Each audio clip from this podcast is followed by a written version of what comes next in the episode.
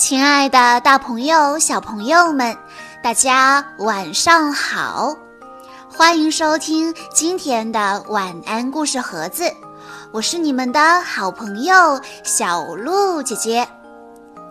今天我要给大家讲的故事是由徐子涵小朋友推荐，故事的名字叫做《驯龙高手》。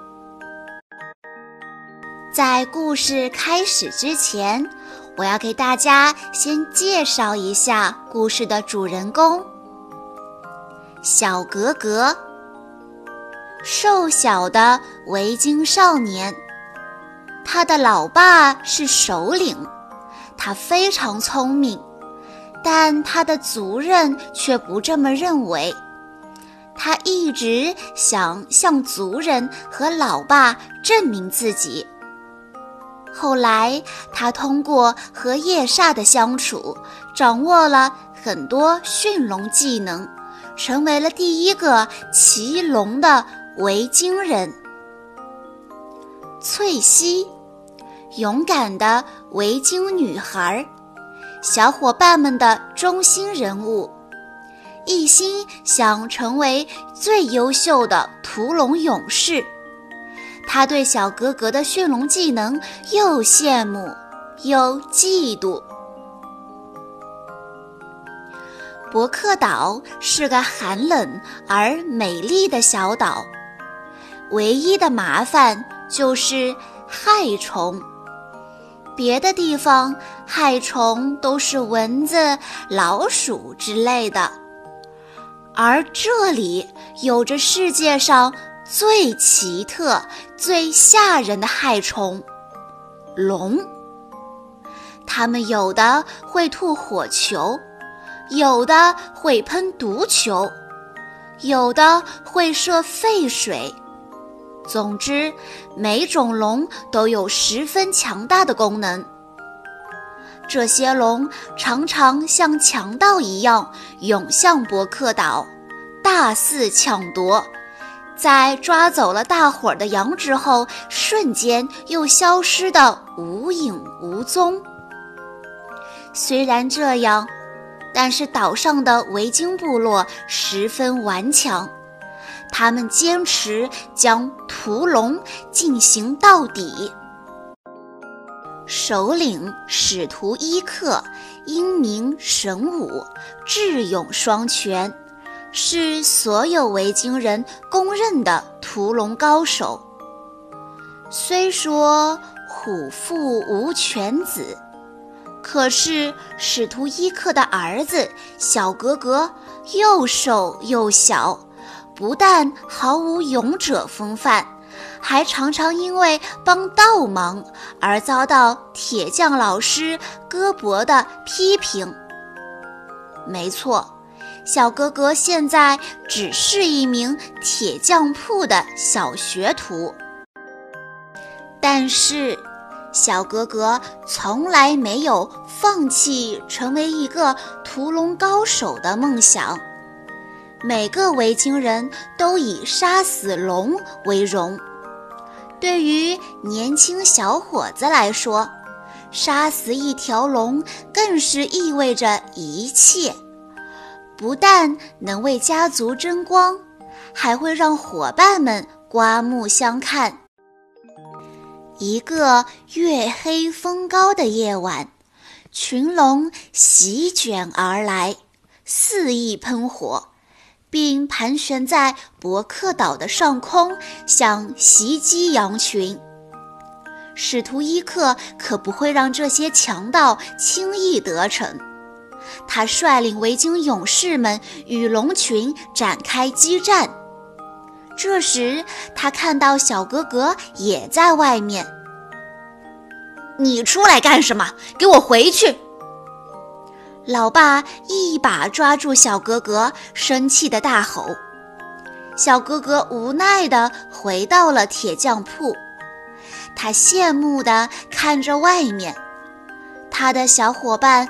翠西、鼻涕虫、鱼角丝、双胞胎兄妹汉夫纳特和鲍夫纳特，正提着工具救火。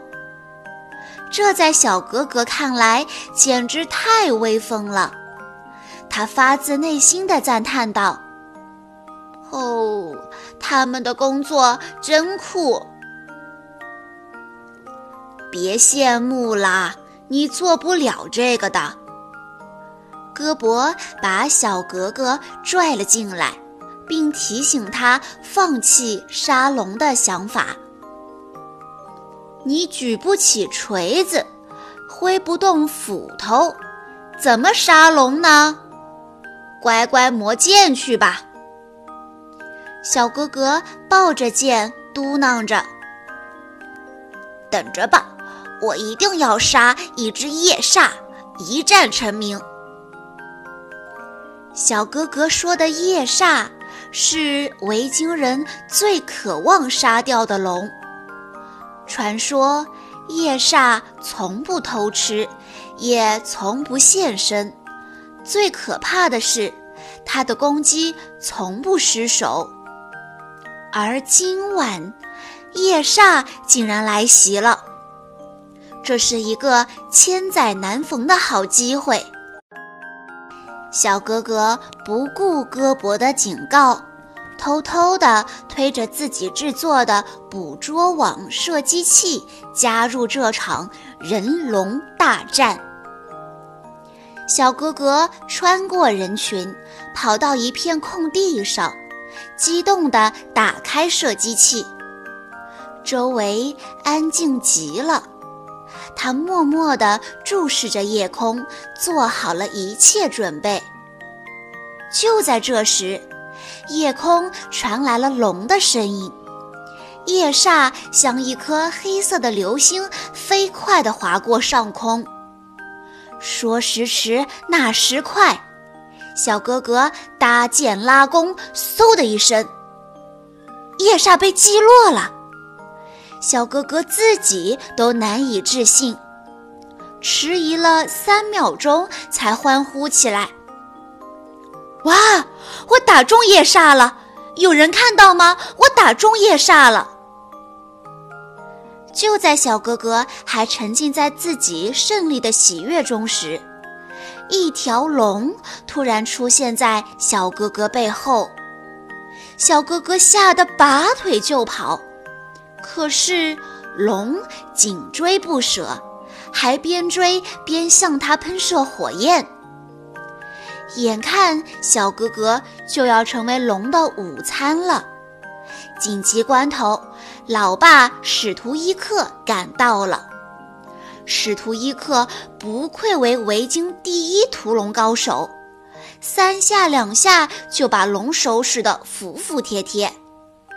但这却耽误了他阻止其他龙的时间。其他龙趁机抓走了羊。大家眼睁睁地看着群龙扬长而去，气得咬牙切齿。小哥哥感到很抱歉，他试图安慰大家：“我刚才打中了一头夜煞呢。”可是话还没说完，使徒伊克就像拎小鸡一样把他拎了起来。小哥哥连忙解释。和前几次不同，爸爸，这次我真的打中了。你们忙得一团糟，夜煞刚好飞过，我又瞄得很准。我，使徒伊克厉声喝道：“闭嘴！你这个麻烦鬼，每次出门都会闯大祸。你为什么不能好好待在屋里呢？”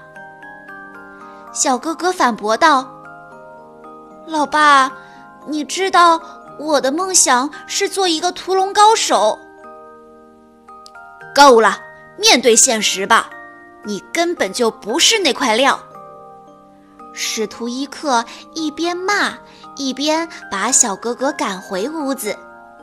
小哥哥知道，再解释也是徒劳无功，根本就没有人会相信他。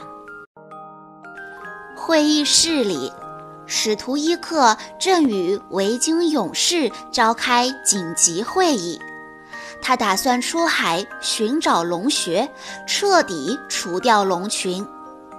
但是大家有些犹豫，直到使徒伊克交给他们一个比屠龙还可怕的任务：不想去的人就留下来照顾小哥哥。大家这才举起双手赞成出海。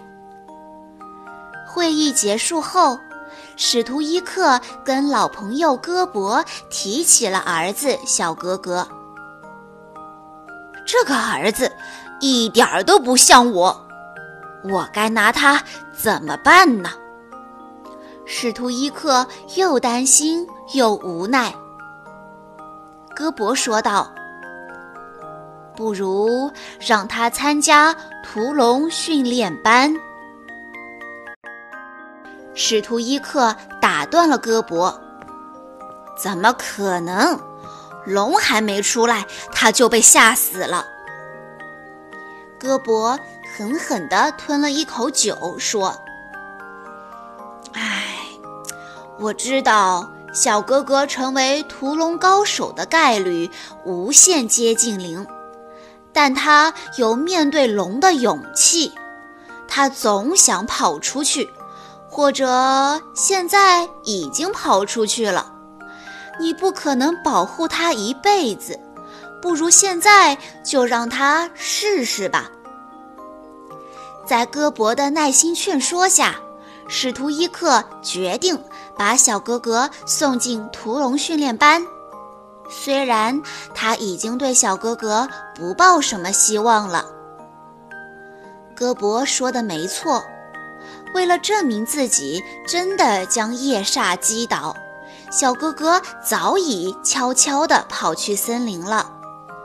可是他绕了好几圈也没有找到夜煞，他边走边灰心地说：“连老天都不喜欢我。”别人都是丢刀子、丢杯子，而我竟然丢了一条龙。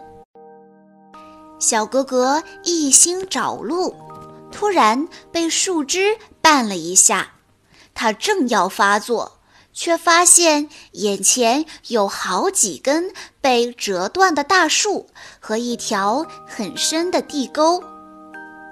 哎！难道这是夜煞留下的痕迹？小哥哥跳进地沟，像个侦探一样细心地往前搜索。谁知刚走到地沟尽头，就发现一只浑身漆黑的龙，五花大绑的躺在一块巨石的旁边。它就是传说中的夜煞。小格格吓了一跳，连忙掏出匕首，悄悄躲在巨石后边观察夜煞。看到夜煞被困在那里一动不动，他才激动地走出来。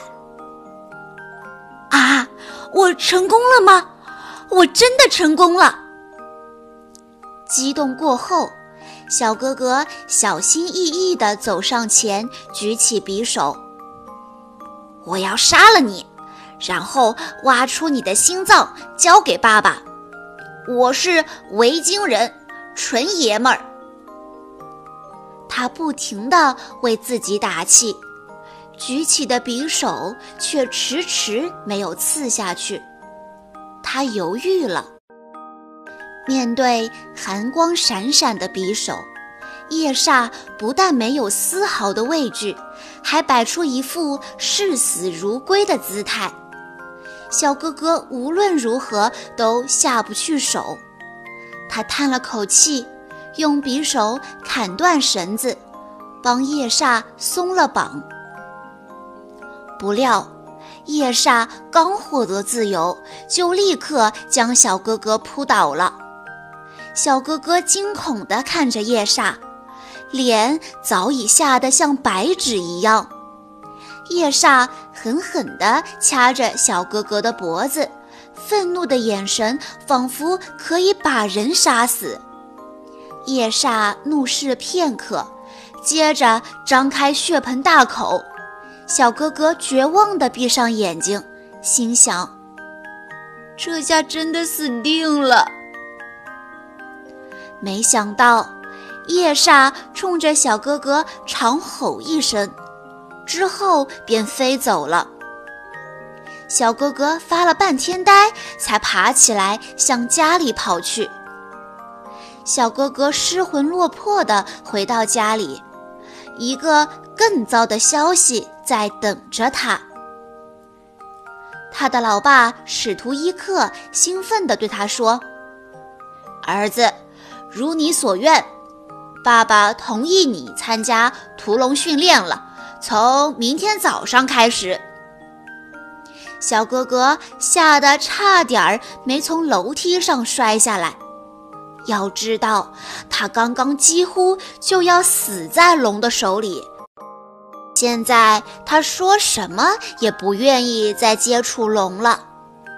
他连忙解释：“呃，爸爸，我想通了。我们维京人已经有很多屠龙高手了，唯独缺少做面包的高手、修房子的高手、洗衣服的高手。”为了让大家更好的屠龙，我愿意做这样的高手。小哥哥以为这样就可以打消老爸的计划，他实在太天真了。一旦使徒伊克打定主意，是不会轻易改变的。所以他没有说话，而是直接扔给儿子一把斧头，然后发出最后通牒。去也得去，不去也得去。屠龙训练班终于开始了。御姐翠西、吹牛大王鼻涕虫、胆小鬼鱼饺丝和捣蛋双星汉夫纳特、鲍夫纳特有说有笑地跟着屠龙导师戈博走进训练场。大家都期待着跟龙的第一次亲密接触，只有小格格双手拿着斧头，默默地跟在后面。戈博安慰着小格格：“别担心，你又瘦又小，最不容易受到龙的攻击了。”说着，他直接打开了门，一条。葛伦科龙咆哮着飞了出来，小哥哥的表现更是差劲，不但盾牌丢了，还被葛伦科龙逼到墙角。幸好戈伯及时出手相救，才幸免于难。你们给我记住，任何时候，龙都会对人痛下杀手。所以，人也要对龙痛下杀手。戈伯的话像雷声一样震得大家头皮发麻。死里逃生的小哥哥看着墙上刚刚被哥伦科龙炸出的大窟窿，不由得后悔之前没有杀掉夜煞。葛伦科龙天生就是一条懒虫，但是身手敏捷，喷出的火球还会爆炸呢。这不，砰，砰，砰，葛伦科隆接二连三地喷出火球来，大伙儿还没来得及出手就被击中，要不是有盾牌护体。估计他们早就被烧焦了。下课之后，小哥哥再次来到之前夜煞坠下的峡谷，却没找到夜煞的身影。我为什么没对他痛下杀手呢？实在太蠢了。这时，一个黑影掠过，正是夜煞。奇怪，他为什么还没飞走呢？小哥哥再仔细瞧了瞧，才发现夜煞只剩下半边尾翼，正拼尽全力想飞出峡谷呢。看着夜煞一次次飞起，又一次次跌倒，小哥哥心里很不是滋味。戈博对大家在训练课上的表现十分不满，为了增加理论知识，他让大家熟读《飞龙图鉴》，深入了解每一条龙的特点。可是，除了小哥哥。没人认为有必要看什么飞龙图鉴。小哥哥打开图鉴，仔细地看着，他发现每种龙都有独特的攻击力，但都有一个共同特点：非常危险，格杀勿论。小哥哥翻到最后一页，终于找到标有夜煞的信息。但是这一页没有图，没有攻击力说明，只写着一句话：绝对不要与他战斗，碰到他唯一的选择就是躲起来，并祈祷别被他找到。第二天，小格格带着对夜煞的好奇，参加了第二堂屠龙训练课。他们要对付一条致命纳德龙。这种龙体态优美，浑身尖刺，还会喷出繁星般闪烁的火光。如果不能及时找到它的弱点，后果不堪设想。翠西等人一边寻找致命纳德龙的弱点，一边奋力地与它周旋。小哥哥却忙着另一件事。戈博老师，《飞龙图鉴》是不是删减版的？为什么没有夜煞的资料呢？小格格的话还没说完。一道飞火，流星闪电般的喷过来，小哥哥下意识一闪，砰的一声，身后的石壁已炸出一个大窟窿，好险啊！纵然这样，小哥哥还是要打破砂锅问到底。老师，怎样才能接近夜煞呢？然而，戈博老师只用一句话就让小哥哥不敢再问了。见过夜煞的人，没有一个能活下来。这时，致命纳德龙发疯似的扑向翠西，翠西狼狈而逃，一头撞在正问个不停的小格格身上。这下糟了。眼看致命纳德龙就追上来了，而翠西的斧头还插在小哥哥的盾牌上，怎么也拔不出来。就在致命纳德龙趁机扑上来的那一刻，翠西抡起挂着盾牌的斧头，打在致命纳德龙的头上，这才逃过一劫。既然查不到夜煞的情况，小哥哥只好亲自去探查了。这天，他一手拿盾，一手拿鱼，蹑手蹑脚地来到峡谷。他东看看，西瞧瞧，最后发现夜煞正趴在一块凸起的岩石后面观察他。看到小哥哥手里的鱼。夜煞慢慢地从岩石上下来，他张开嘴巴，刚要吃，突然又停住了，因为他看到小哥哥腰里别着一把刀。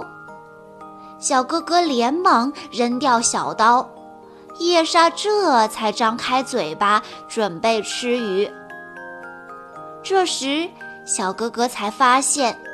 夜煞的嘴里竟然没有牙齿，便顺口给他起了一个超萌的名字——无牙仔。无牙仔吃完鱼，又盯着小哥哥看，小哥哥有些害怕，连忙摊摊手说：“没有了，我只带了一条鱼。”无牙仔想了想，哗啦一下从嘴巴里吐出半条鱼给小哥哥。原来他要分给小哥哥半条鱼。小哥哥有些感动，又有些为难。可是看着乌鸦仔期盼的眼神，只好忍着恶心咬了一口。乌鸦仔竟然咧开嘴笑了。看着乌鸦仔一副萌萌的样子，小哥哥忍不住伸出手掌去触碰它的鼻子，但是。敏感的乌鸦仔张开嘴巴，露出锋利的牙齿。一看到小哥哥惊愕的表情，还有些戒心的乌鸦仔掉头就走，任凭小哥哥怎么逗他，他都不予理会。无奈，小哥哥只好无聊地在地上画起画来。没想到。这个举动一下子把乌鸦仔吸引了过来，乌鸦仔也叼起一棵大树枝，在地上画来画去，把小哥哥圈在了一个迷宫里。一旦小哥哥走错，乌鸦仔就会露出生气的表情。最终，聪明的小哥哥顺利地走出迷宫。他们也渐渐成为了好朋友。在太阳下山的那一刻，当小哥哥再次伸出手掌抚向乌鸦仔时，他终于放下敌意，慢慢闭上眼睛，迎接小哥哥的手掌。小哥哥欢天喜地回到家的时候。戈伯正向小伙伴们吹嘘自己当年与龙作战的光辉事迹。戈伯绘声绘色地描述着，他用力一扭，咬断我一只又肥又大的手，然后津津有味地吃了起来，就好像我们吃鸡腿一样享受。戈伯的话把大家都吓坏了。大家纷纷表示：“太恐怖了。”戈伯摆摆手说：“更恐怖的还在后头。一个月之后，另一条龙又咬下我更大更肥的腿。”小伙伴们扬言要帮戈伯报仇雪恨，有的说要捏爆龙的心脏。有的说要砍下龙的腿，有的说要挖了龙的眼珠子。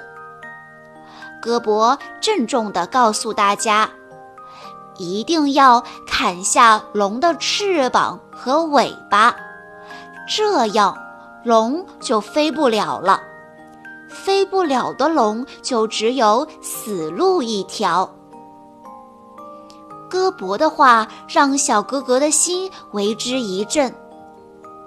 那乌鸦仔不是死定了吗？不行，一定要帮他修复尾翼，让他恢复昔日的风采。小哥哥趁大家还在认真听戈伯讲屠龙故事的时候，悄悄溜回家，开始了他的修复尾翼大计。虽然在屠龙方面，他还是一个蹩脚的学徒，但是在手工艺方面，他已经有丰富的经验了。从设定尾翼的规格到搜集资料，从打造部件到组装成型，他都轻车熟路。捣鼓了一晚上。小哥哥终于成功制作出一扇像样的尾翼，只是管不管用，就要试过才知道了。第二天，小哥哥给乌鸦仔带来了一大筐鲜鱼，当然还有尾翼。他打算趁乌鸦仔吃鱼的时候，将尾翼装在乌鸦仔的尾巴上。这招果然奏效，乌鸦仔就像一只看到鱼的猫一样。可是，当他准备狼吞虎咽的时候，掺杂在鱼堆里的熏鳗鱼却把他吓了一跳。原来龙也有害怕的东西。美食的力量果然不同凡响。乌鸦仔只顾咔嚓咔嚓地埋头大吃，小哥哥偷偷骑在它的尾巴上安装尾翼。当他消灭完那筐鱼的时候，小哥哥已经成功将尾翼装在它的尾巴上了。小哥哥拉开尾翼，得意地欣赏着自己的杰作。搞定，看起来不错嘛。可是他丝毫没有发现，乌鸦仔已经慢慢张开双翅。呼的一声，乌鸦仔振翅高飞起来。小哥哥还没来得及从兴奋中回过神来，就被拖上了天。小哥哥吓得不停地求饶，乌鸦仔不但没有听他的，还越飞越高。小哥哥只好死死抱住无牙仔的尾巴。突然，无牙仔再次失去平衡，就在他向下栽去时。小哥哥及时帮他打开尾翼，他终于飞上了天空。不知道过了多久，小哥哥突然发现，乌鸦仔不但可以顺畅地飞行，还可以做出各种高难度的动作，不由得激动地叫了起来：“成功啦！我成功啦！”虽然。少年屠龙团没什么进步，但戈博却不会因此停止增加训练课的难度。今天你们要面对的是丑陋双头龙。第三堂驯龙课开始了。这种龙十分奇特，它长着两个头。一个头负责喷射绿色的易爆煤气，另一个头负责点火制造大爆炸。你们的任务就是分辨哪个头喷气，哪个头喷火。对付丑陋双头龙，唯一的办法就是用水浇湿负责点火的那个头。这样煤气就无法引爆了。训练场被浓浓的绿煤气包围着，人和龙置身其中，就好像捉迷藏一样。胆小的小格格和鱼角丝被分在一组，两人都在心里祈祷不要被丑陋双头龙找到。可是。怕什么来什么！丑陋双头龙的一只头突然冲出绿雾，直奔鱼角丝而来。鱼角丝来不及多想，举起水就泼，正中龙头。哪知龙头突然喷出一股绿煤气，糟糕，泼错头了！鱼角丝吓得转头就跑。这下。丑陋双头龙把目标转移到了小格格身上，在鱼角丝试探后，小格格终于认清哪个才是双头龙喷火的头。他果断地把水泼出去，然而小格格那瘦弱的双臂没多少力气，泼出去的水根本就够不着丑陋双头龙的头。更糟糕的是，丑陋双头龙很生气，后果很严重。丑陋双头龙一下子就把小哥哥撞倒在地，狠狠地瞪着他。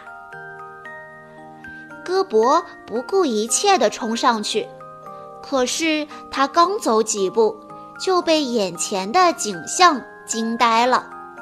小哥哥不知道什么时候已经从地上爬起来，他一边挥舞手臂将丑陋双头龙赶回巢穴，一边呼喝着：“后退，后退，再后退！”大家都被小哥哥的奇怪举动震惊了。更加令人难以置信的是，丑陋双头龙居然真的往后退了。小哥哥镇定地把丑陋双头龙关好，在场所有的人都懵了。原来，小哥哥发现无牙仔不敢吃熏鳗鱼，推测出。龙害怕熏鳗鱼，于是他偷偷将一条熏鳗鱼藏在身上，计划在训练课上验证一下自己的想法。没想到，丑陋双头龙真的害怕熏鳗鱼。趁大家还愣在原地，小哥哥赶紧溜走了。这之后，小哥哥确信。龙是可以沟通的，于是他有了更加大胆的想法，他要让无牙仔成为他的坐骑。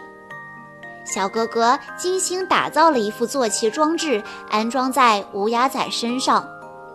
一开始，无牙仔并不乐意，后来因为受不了小哥哥的死缠烂打，而被迫接受了。不过，这套坐骑装置放在马身上还行，放在龙身上就显得太业余了。每次无牙仔发力，小哥哥就会被甩飞。好在小哥哥是一个聪明又坚强的家伙，经过不断的改良和尝试，他终于成功驯服了无牙仔。不但如此。在和无牙仔朝夕相处中，小哥哥摸清了龙的性情，了解了他们喜欢什么、讨厌什么，还学会如何控制各种类型的龙。凭借着对龙的了解，小哥哥在驯龙课堂上用挠痒痒的方法驯服了致命纳德龙。用金属镜反射的光控制了恐怖龙，所有小伙伴都视他为驯龙明星，这让翠西感到十分的嫉妒。而在这期间，小哥哥和无牙仔的感情也越来越好了，他还为无牙仔的尾翼制作了不同的档位。像马鞍一样用脚控制速度和方向，在不断的飞行和调节下，小哥哥和无牙仔配合的越来越默契，经常一起翱翔云端，俯瞰大海。